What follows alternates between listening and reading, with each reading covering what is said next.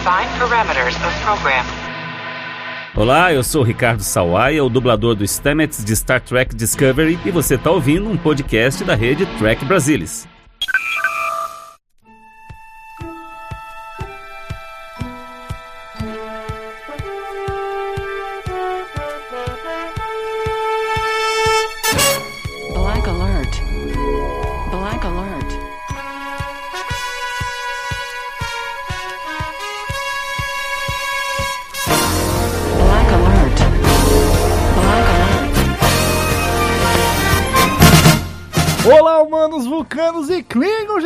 Brasil! Está começando mais um Black Alert, o seu podcast de jornada nas estrelas. Aqui quem fala é Gustavo Gobi e comigo, como sempre, e Maína Maal. E aí, Maína, tudo bem? E aí, queridos, tudo bom? Perfeito. Hoje vamos falar de um dos personagens mais queridos da história de Jornada nas Estrelas. Alguns dizem, Maína, que a série qual ela é- ele é protagonista é a melhor das séries de, de jornada, hein? Já, já vou polemizar aqui já no começo, mas sim, senhoras e senhores, vamos falar hoje sobre Benjamin Cisco em mais um episódio da nossa série de episódios de perfil, né? A gente já fez três, a gente já fez da Uhura, a gente já fez da Tasha Yar, a gente já fez do Que, e chegou a hora, a gente decidiu fazer um episódio perfil de Benjamin Cisco, onde a gente vai abordar aí toda a jornada do personagem, toda a vida dele, enfim, os desafios, e mergulhar mesmo é, é, em um personagem específico do universo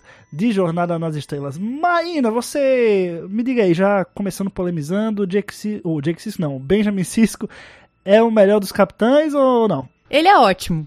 Ele é muito bom. Eu acho ele melhor do que o Picard. Eita, Mas- já vai, eita, já, já tô É. vendo. O pessoal já vai começar, vai, vai fazer uma aglomeração entre a Tech Brasilis Headquarters, entendeu? Vai começar a tacar Aham. fogo, irmão. Vai ser louco. Sim. É, vai ser que nem o atentado à Porta dos Fundos lá, vai ser a mesma coisa. Vem pra rua, ocupar Wall Street.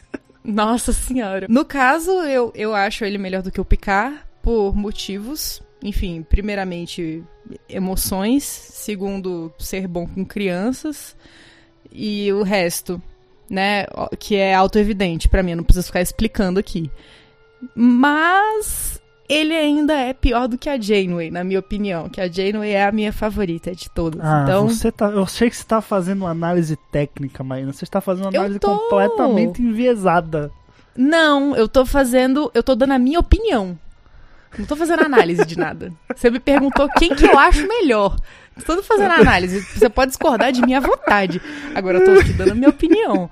Né? Eu não, eu- cara, quais são os critérios lógicos e racionais que você vai usar pra definir qual é o melhor capitão da série fictícia que você. Ah, pelo eu amor de Deus. Eu, eu, tem aí algum, algum aí, pelo menos, assim, vamos lá, porque que eu acho que. Não, não vou aqui colocar dizer que ele é maior, melhor, pior que alguém.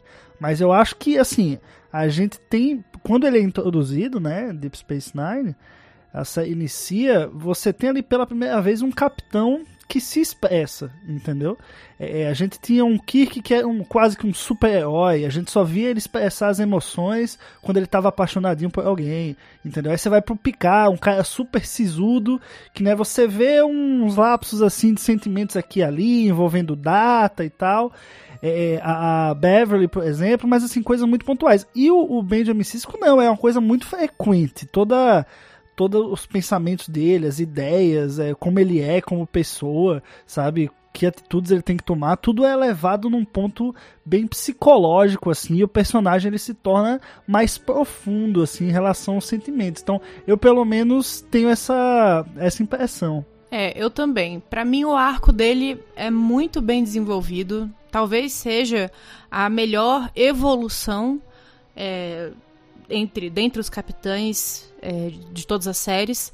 Talvez porque ele não começou como capitão, né? É, mas é, ele começa como comandante, depois só que ele vai adquirir a patente de capitão. E ah, mas ele já começa com a grande patente da vida dele, o grande cargo da vida dele, que é o cargo de emissário dos profetas do buraco de minhoca. Que é, cara, pra mim, eu acho que é essa mistura que torna ele tão especial dentre os capitães da frota, que ele tem é não só uma conexão com o lado emocional, mas também com o espiritual. Então, para mim, isso coloca ele na frente de Kirk. Kirk, bicho. Não, a pessoa que fala para mim que o melhor capitão de Star Trek é o Kirk, eu tenho certeza que essa pessoa tá na lista de prioridades para tomar vacina da Covid-19. Um motim em frente aos headquarters do Tech Brasil depois dessa afirmação. Meu Deus do céu, não vai sobrar parede, muro pra pichar, tanto protesto. Ai, não, tudo bem, ninguém sabe meu endereço, tá tranquilo. O, headquarters do TB vocês podem quebrar, sem problema. Nossa, eu, eu, nem sei com que lugar poderia ser, mas tudo bem. Toda essa questão dos profetas traz algo meio. uma aura meio mística, né? Que Star Trek nunca tem.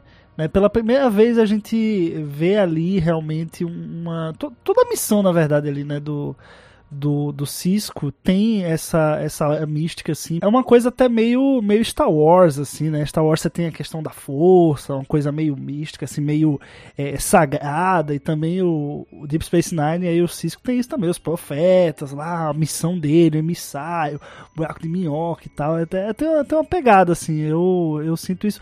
E é interessante porque, assim, eu sou muito fã de Star Wars, mas e Deep Space Nine, mesmo assim, consegue ser a série de Star Trek que eu menos tenho afeto, assim.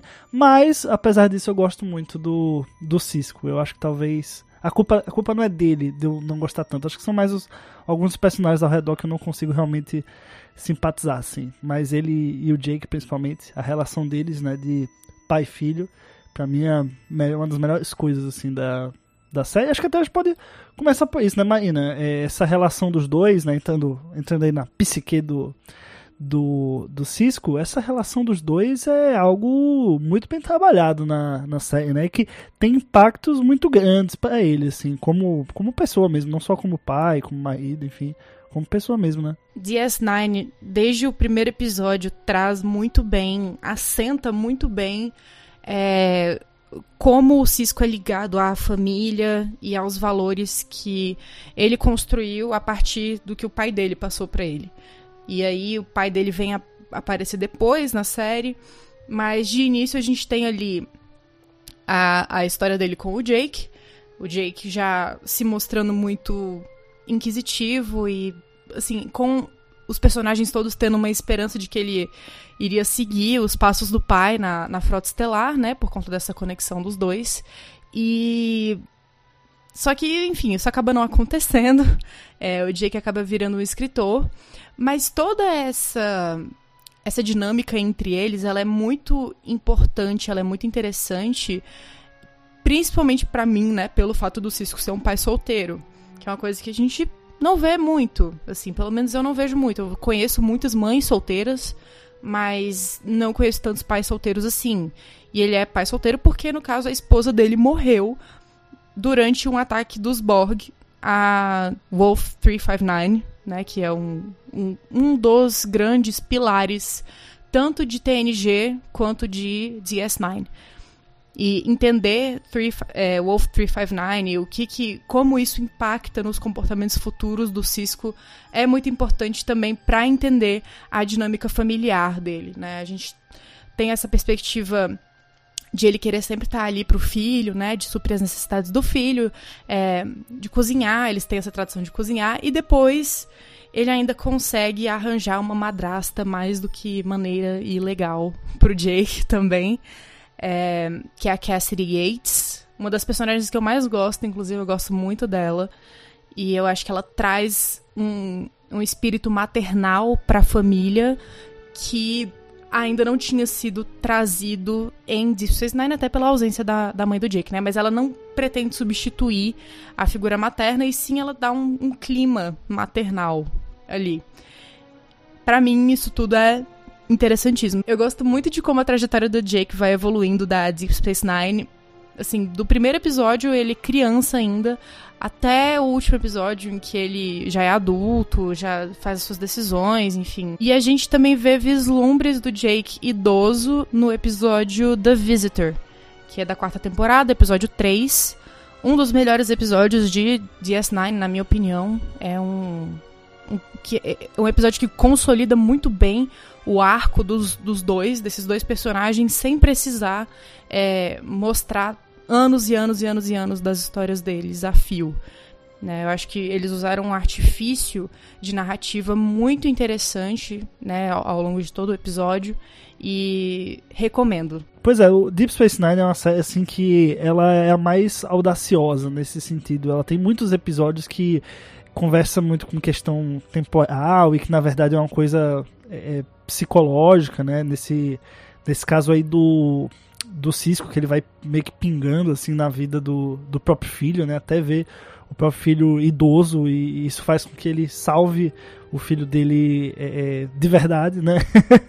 então, assim, tem, tem uma, umas viagens, assim, que Deep Space Nine proporciona, que justamente eu acho que. Eu não sei, eu acho que são nesses episódios mesmo que o, o Cisco se destaca bem. A gente, antes de gravar aqui, a Marina tá falando que o The Vistor é um episódio mais do Jake do que do, do, do Benjamin, né? E eu estava discordando porque, pô, é todo, todo dentro da do pensamento ali dele, do, do que ele, né, o que vai acontecendo com ele. Então, para mim é mais mais do, do Benjamin Cisco mesmo.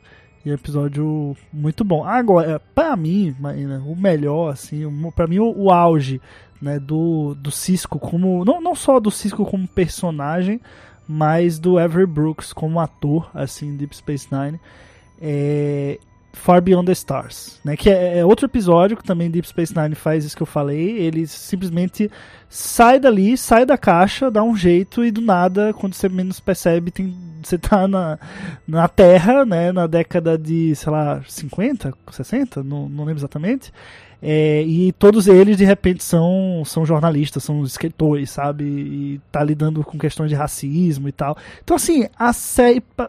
Você olha o Fame ali de Far Beyond the Stars, né, no, no passado, você olha para aquilo e fala: Isso não é uma série de Star Trek, né? Isso não. Cadê o espaço aqui? Cadê a nave? Cadê tudo? Então, assim, a série consegue sair completamente do seu universo e, e, mesmo assim, o Ever Brooks carrega o, o, Cisco com a mesma personalidade, a mesma, sabe, mesmo afinco ali e entrega, pô, para mim aquele discurso do Cisco quando ele ele nega Quer dizer, ele é negado, né? Um conto dele que ele escreve justamente de um cara chamado Cisco que vive numa estação espacial e tal. Pô, é muito bem escrito esse episódio, né?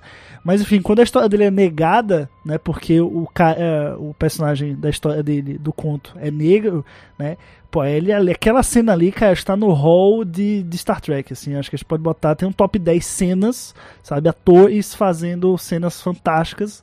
Com certeza essa cena de Far Beyond the Stars tá, tá lá. Call anybody you want. They can't do anything to me. Not anymore. And nor can any of you.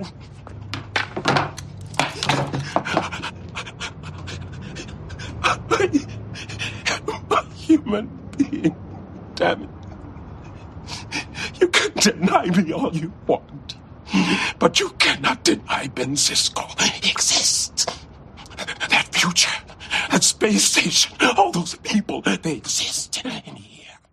É, sem dúvida alguma. É, Far Beyond the Stars, inclusive, é um episódio que tem uma premissa, não uma premissa, mas eles fazem o jogo narrativo que a gente falou, inclusive, no episódio passado do Black Alert, né? Que é o do o famoso Guardião da Eternidade, que ele joga as pessoas pro passado, né? E aí você tem todo um, uma, toda uma atmosfera diferente, né? E aí você pode interagir com essa atmosfera sem precisar de uma nave, sem precisar de uma, é, sei lá, tecnologias mirabolantes e tal. E aqui eles usam esse mesmo recurso. Eu acho que a gente está sendo meio que atraído, né, por, esses, por esse estilo de episódio, mas realmente é um episódio excelente que gerou, inclusive, muitas teorias da conspiração no fandom de Star Trek. Não sei se você sabe disso, mas tem gente que bate o pé falando que o personagem que o, o Cisco faz nesse passado, né, que é o Benny Russell, que ele seria, na verdade, que, que aquilo ali que eles viveram seria a realidade e que Deep Space Nine seria só um sonho do Benny Russell. Que seria, sei lá, um delírio do Benny é Russell. Muito... É como se o Benny Russell fosse responsável por criar Isso. Star Trek dentro Exato. de um universo que não é o nosso. Uhum. Sabe? Muito louco. Muito maluco, muito maluco. Não tenho eu, assim, é uma teoria que pra mim ela dá a volta em si mesma. Sei lá, é óbvio que uma pessoa escreveu a história, sabe? No nosso mundo real, e aí depois, enfim. Não vou me alongar nisso, mas realmente é um dos meus episódios favoritos. É, não só pelo teor social e extremamente atual, inclusive, né? É, do episódio como um todo, mas pelas atuações, né? A entrega ali dos personagens, o, o como você falou, né? O afinco, a paixão, principalmente do Avery Brooks, quando, quando ele faz esse discurso e tudo mais, é, cara, é muito marcante. É um dos episódios que realmente ficam gravados na memória, porque é realmente excelente. Ah, Pois é, e essa, toda essa questão de, do personagem dele criar essa história, né, do Benjamin Sisko na D- DS9 é muito interessante porque no discurso ele fala, tipo, é, you can't deny Ben Sisko, tipo, você não pode apagar, né, você não pode negar o Ben Sisko, tipo, olha essa história dele, olha o que eu escrevi, olha essa jornada aqui, você não pode negar Ben Sisko, é como se é, ele tivesse falando também, você não pode me negar, né, negar a publicação da minha história, né, então é um paralelo, assim, sensacional, pô, sensacional, é é o auge ali da de Deep Space Nine pra mim. Outro episódio que eu gosto demais, demais, demais, não só por ser relacionado ao Cisco, mas também por ser de DS9, é o episódio Rapture, em que o Cisco ele finalmente consegue explorar com a devida profundidade as habilidades psíquicas e espirituais que ele adquire quando ele se torna o emissário dos profetas. É, desde o início ele é muito relutante, né? Assim, desde o primeiro episódio ele, ele reluta muito com, com isso de ser, é, enfim, considerado como emissário. Ele acha chatíssimo ter que celebrar, assim, casamento, ter que dar bênção. É, ele não gosta, inclusive, de algumas alguns episódios em que a, a Kira trata ele de uma forma diferente por ele ser o emissário. Ele fala: Ah, não, mas se eu não fosse o emissário, você estaria me tratando como um capitão, né? Como só o seu comandante. E ela fala: Mas eu sou incapaz de te tratar só como um, um oficial, né? Só como uma pessoa que está acima de mim. Então. Eu não sei, toda essa dimensão que, que ele consegue finalmente em Rapture explorar é, Rapture, que no caso, só um, um parêntese, é um episódio da quinta temporada e é o décimo. Décimo episódio da quinta temporada. É, mas essa dimensão que ele consegue dar a essas habilidades dele é realmente fantástica e acaba resvalando muito na Kira e na relação dele com o Jake também, por conta do episódio seguinte a esse, que eu não vou nem falar o que que é, para vocês ficarem aí curiosos, caso vocês ainda não tenham visto Deep Space Nine. O que é um crime, né? Antes de assistir Deep Space Nine, eu achava que Deep Space Nine não era nem Star Trek. Você vai ouvir os episódios antigos do Black É Alert? Estou eu falando essa tá bosta tudo lá. gravado, tá registrado gravado. aqui nos anais do Black. Alert. Mas de Enterprise eu nunca gostei. Queria deixar isso bem claro. Já eu também atualmente não gosto, depois de ter desperdiçado minha vida vendo as quatro temporadas de Enterprise. Mas Daqui a alguns anos, amigos, a gente vai estar fazendo o Black Alert perfil do Archer, entendeu? E aí Duvido. a Marina vai falar: uh-uh. Ah, putz, é muito bom, a Enterprise é Não. muito bom. É, não- Tinha uma época Não, não, atrás não. que eu nem considerava Star Não. Trek, mas, pô, é muito bom. Amo Archer, você é o melhor capitão. Não. Mas só falando um pouco mais dos profetas, é, apesar de não ser um- uma questão forte nas primeiras temporadas, chegando mais no final da série, a gente vai vendo como os profetas são importantes na trajetória do Cisco e como isso acaba trazendo o, o final do personagem, né? Como que o arco dele termina. E na verdade é um arco que não terminou. É um arco que a gente não sabe o que, aconteceu. O fandom acha que ele, no caso, não morreu, né? A partir do último episódio. Que ele tá lá com os profetas, guardando o universo, guardando o buraco de minhoca lá. Assim, sei lá. Ele tá vivendo como uma entidade etérea e onisciente, onipresente, onipotente. Mas aí fica essa dúvida de o que, que vai acontecer. Será que ele volta? E se ele voltar, como ele vai voltar?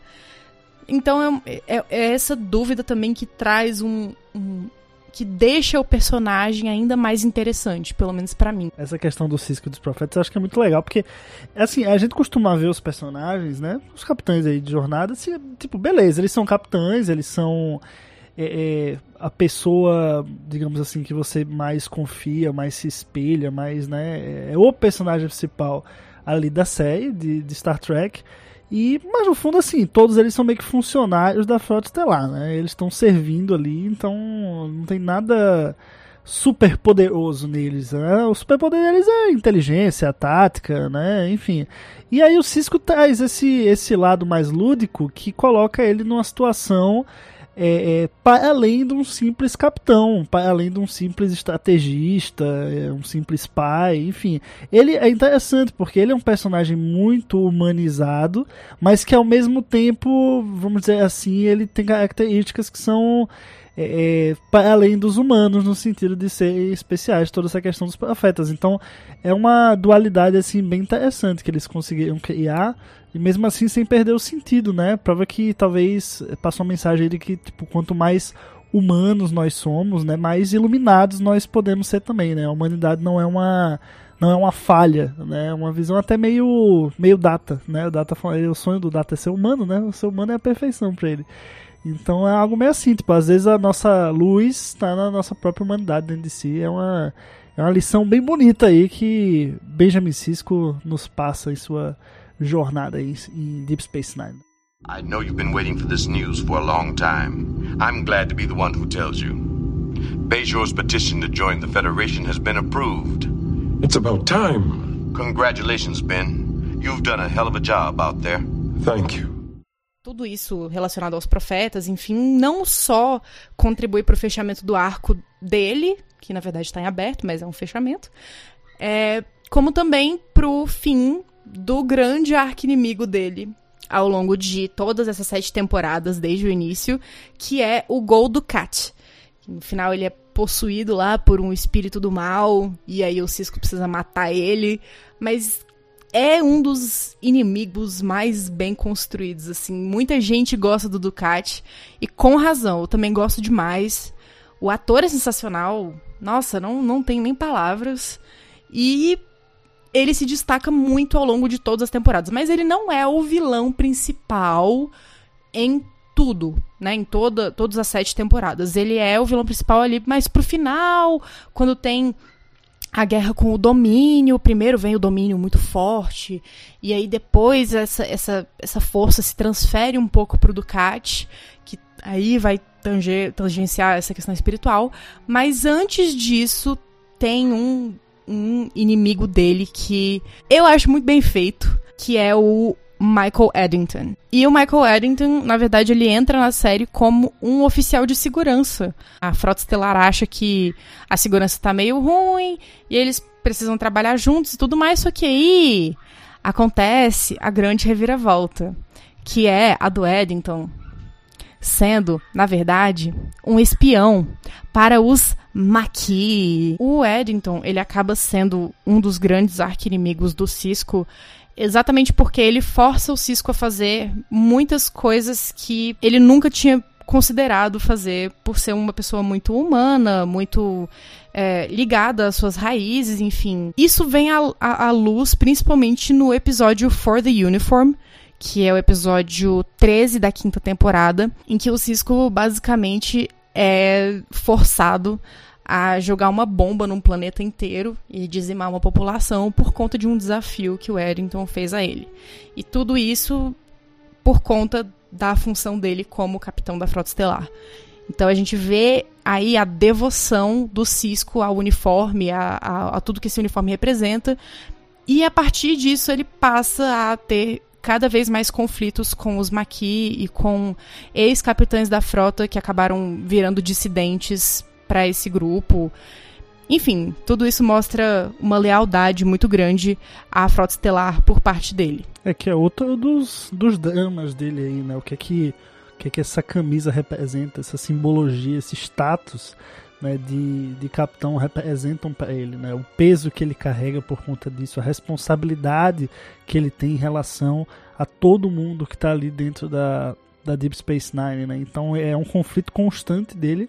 Acho que nesse episódio aí é, é- a gente mergulha bastante nisso, mas é algo que está sempre presente. Se você for ver o último episódio de, de Deep Space Nine, você vai ter lá o Cisco, tipo, ele tá, tem toda a ajuda do mundo, mas mesmo assim ele tá preocupado com cada uma das pessoas envolvidas, é, é, com, com a mulher dele, com- sabe? Assim, todos os pequenos detalhes ele se sente responsável dentro da estação e, e é algo do personagem, assim, né, intrínseco dele que ele leva até o fim, assim, ele realmente não, não consegue deixar de lado essa, essa espécie de sentimento meio de, de pai também, né, em relação não só ao Jake, mas também todo mundo que depende dele ali na, na Deep Space Nine. Tudo isso se fortifica muito quando a gente tem a guerra entre o domínio e a federação. Sim. em que o Cisco ele tá basicamente capitaneando todos os esforços para conter o- a invasão do domínio, que é uma potência galáctica absurda. Eles têm muito mais poder de fogo, eles têm muito mais é, capacidade e o Cisco tá basicamente tentando segurar a invasão do do domínio ao quadrante alfa. E um dos episódios que retrata isso é o episódio 19 da sexta temporada, In the Pale Moonlight. At 0800 hours, station time. The Romulan Empire formally declared war against the Dominion. They have already struck 15 bases along the Cardassian border. So, this is a huge victory for the good guys. This may even be the turning point of the entire war. There is even a welcome to the fight party tonight in the wardroom. So, I lied. É isso, né? Vamos ficando aqui com mais um Black Alert, mais um episódio de perfil, aí onde mergulhamos dessa vez é, na psique, por que não dizer assim, né? Na psique, na jornada de Benjamin Sisko em Deep Space Nine, toda a sua relação com os profetas, o seu filho Jake, a própria própria estação, enfim, um grande personagem aí de jornada nas estrelas. Valeu, galera. Se você quiser continuar o papo sobre o Benjamin Cisco, vai lá em tecbrasilis.org no post desse episódio que a gente continua o papo por lá. Valeu, Maína. Valeu, galera. Vida longa.